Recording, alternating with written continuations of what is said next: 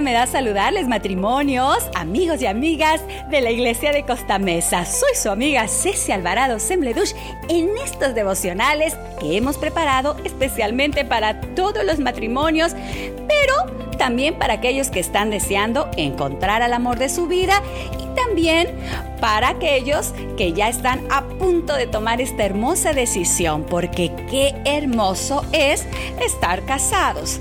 Hemos hablado de componentes para el éxito matrimonial, hemos hablado acerca de si vivir en unión libre o casarnos.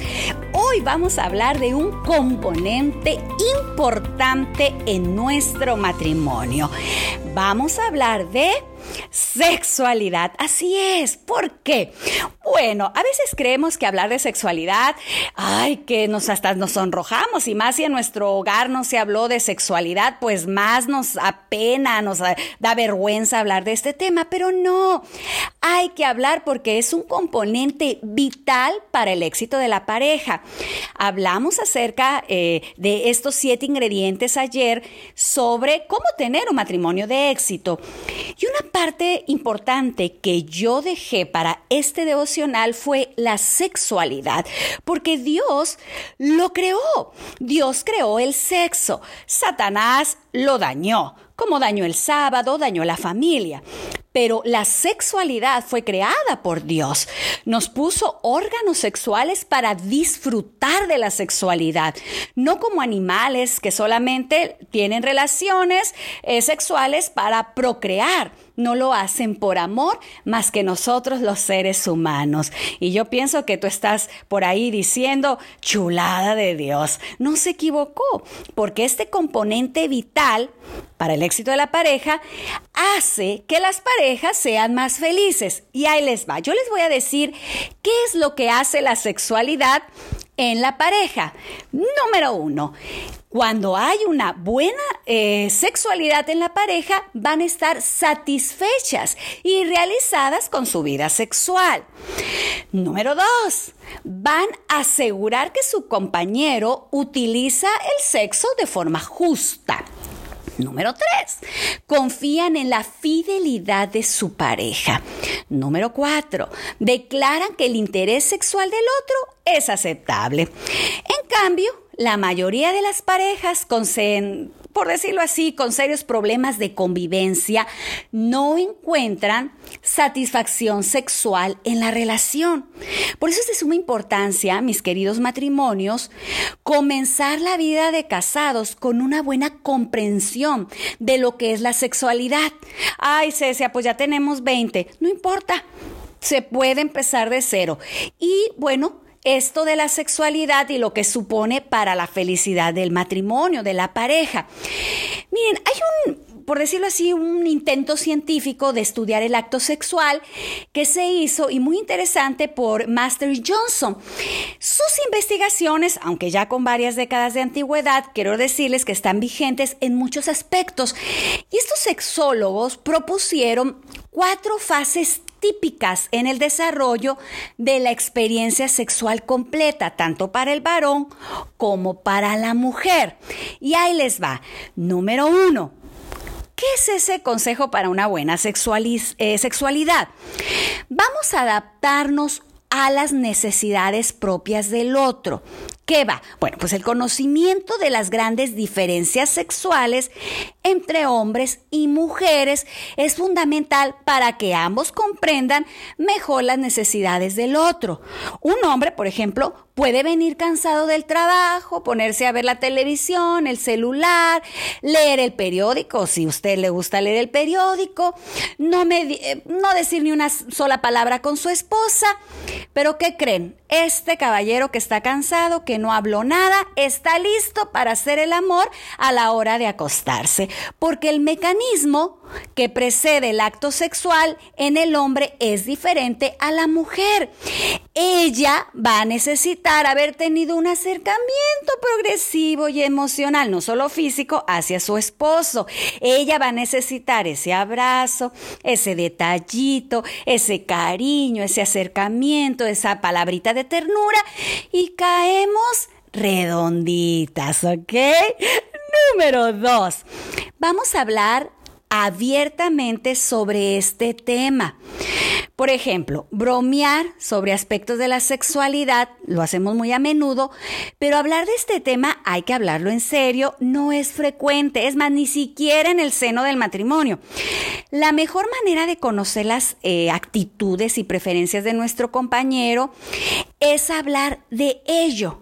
¿Cómo? Bueno, pues es, conveniente escoger un momento idóneo un lugar romántico para el diálogo, puede ser en la cama, después de terminar de tener relaciones, en un restaurante, juntos, en una velada rica, bonita, eh, una cena sabrosa, pero hay que hacerlo en esta parte del diálogo. Ya hablamos un poquito ayer de eso, ya vamos a hablar un poquito mañana de la comunicación, cómo hacer este tipo de diálogo profundo. Y hay que evitar culpar, esto es muy importante, o exigir y utilizar mensajes eh, que en lugar de recriminar al cónyuge, pues podamos ayudarnos. Entonces yo voy a sugerirles algunas preguntas que puede ser para iniciar el diálogo. Yo las anoté muy diplomáticamente para este devocional, pero tú las puedes hacer coloquialmente con tu esposo y esposa. ¿Está bien? ¿Qué puedo hacer para satisfacerte en nuestros encuentros sexuales? Entonces espera que ella y él responda. Es más, si quieren pueden escribirlo juntos, pero por favor, si tienen niños o adolescentes, guarden ese, esa libretita donde escribieron en un lugar seguro. ¿Está bien? Número dos. ¿Qué puedes hacer para satisfacerme en nuestros encuentros sexuales? ¿Qué me gusta? ¿Qué no me gusta? ¿Qué siento? Cuando respondes a mis deseos sexuales y cuando no? ¿Cuán importante es para mí la preparación para el acto sexual? ¿Con qué frecuencia nos gustaría hacer el amor? Y esa es una pregunta que siempre me hacen las parejas y nos hacen al guapo y a mí. Pero les voy a decir algo. Cada pareja es diferente. A mí no me gusta decir, ay, pues hay que empezar con un preámbulo. No, porque cada pareja es distinta. Puede ser que a ustedes les guste al, a lo que te truje chencho, decimos allá en mi rancho. A algunos les gusta más romántico, que la musiquita, que... Eh, bueno, cada pareja es distinta y hay que respetarlo. Así que, ¿con qué frecuencia? Ustedes lo van a decidir. Bueno, ya si es una vez al mes, ya preocúpense, ¿está bien? Bueno, ¿en qué momento del acto sexual me siento más cerca de ti? Yo le estoy haciendo muy eh, profesional para hablando así estas preguntas, pero tú le puedes hacer estas preguntas de una manera que la hacemos en pareja. Bueno, y ahí viene la preparación, la número tres, para el acto sexual.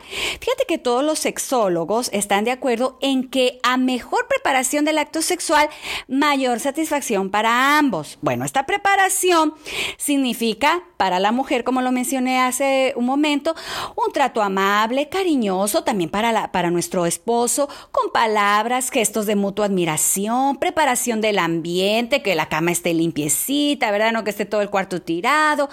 Todo ello antes de comenzar el contacto físico hay que preparar. Así que imagínate, si tú le dijiste, ay, qué fea te ves, qué feo hueles, uy, pues no, no va a funcionar, ya no funcionó la cosa, así de que hay que empezar preparando. Yo recuerdo esta, esta frase que escuché en algún momento y no recuerdo a quién se la escuché, pero esta persona dijo, una mujer y un hombre empiezan a hacer el amor en la mañana. Para la noche, si tú lo haces en la noche, ya estén listos con palabras bonitas desde la mañana, mensajitos en el celular, de que muy muy bonitos, de esos que ustedes ustedes saben a qué me refiero. Entonces, bueno, cuando llegue el esposo, la esposa va a decir, "Uf, hoy va a estar lindísima la el momento en nuestro en nuestra recámara."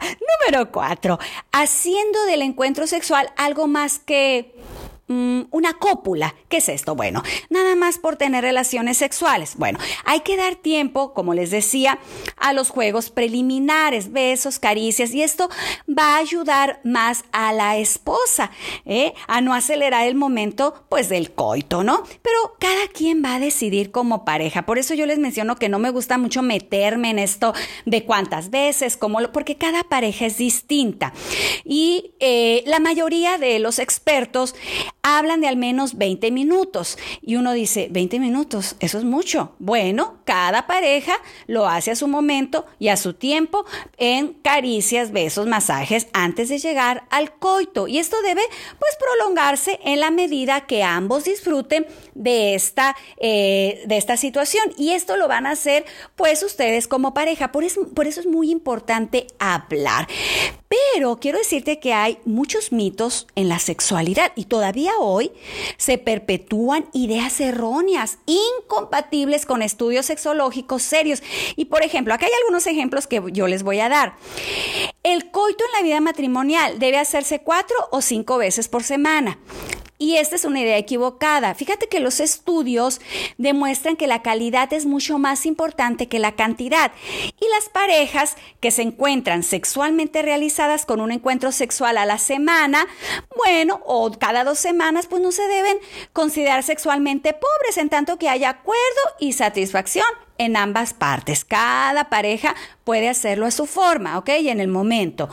Otro mito es que a mayor tamaño del órgano viril, mayor capacidad y, satisfacción sexual. Y esta afirmación, aunque muy extendida, no tiene base científica, ¿ok? Así de que no hay que estar haciendo casos, eh, perdón, caso a comentarios, a videos que vemos en Facebook, en TikTok, en Instagram, porque eh, esta parte de eh, el órgano, el tamaño del órgano viril, no tiene nada que ver, ¿ok? Este es un mito que nos han hecho creer. Otro mito es que el auténtico orgasmo femenino es simultáneo con el del hombre y se produce solamente por la penetración. Y este es un, mito muy antiguo que hoy se ha descartado por múltiples datos eh, que se han estudiado porque la mayoría de las mujeres, de un 60 a un 80%, llega al, orgasmo a veces solamente por la estimulación directa del clítoris y el resto lo hacen por estimulación y penetración a la vez o solamente por penetración. Y ustedes han de decir, pero ¿cómo hablar esto en un devocional? Sabes, a veces nos cuesta mucho hablar de sexualidad porque creemos que es sucio y la sexualidad no es sucia. Dios la creó. Dios creó un clítoris, un pene y, y creó todos los órganos sexuales femeninos y masculinos para esta parte tan importante. Y me encanta leer el libro de los cantares y los invito como pareja que ustedes puedan leerlo como matrimonio y se van a dar cuenta de lo hermoso que es ese libro en expresión hacia la mujer y hacia el varón en esta parte de la sexualidad. Si no, no estuviera en la Biblia. Dios creó la sexualidad. Así que hay que disfrutarla en nuestro matrimonio. Y hoy tú puedes decir como matrimonio, amor, creo que llegó el momento de hablar de sexualidad. Gracias Padre Celestial porque tú creaste el sexo. Gracias Padre Celestial porque creaste nuestros órganos sexuales para una función en específico. Eres tan maravilloso y te alabamos por habernos dado todo lo necesario para disfrutarlo dentro del matrimonio. Si hay parejas aquí que están eh, pasando por problemas en esta parte de la sexualidad, por favor, ayúdalos para que ellos puedan tener y disfrutar de este maravilloso momento como matrimonio. Nos quedamos en tus manos seguros que tú estás con nosotros. En el nombre de Jesús. Amén. Bueno, mis queridos matrimonios, que Dios los bendiga y nos vemos mañana. Adiós.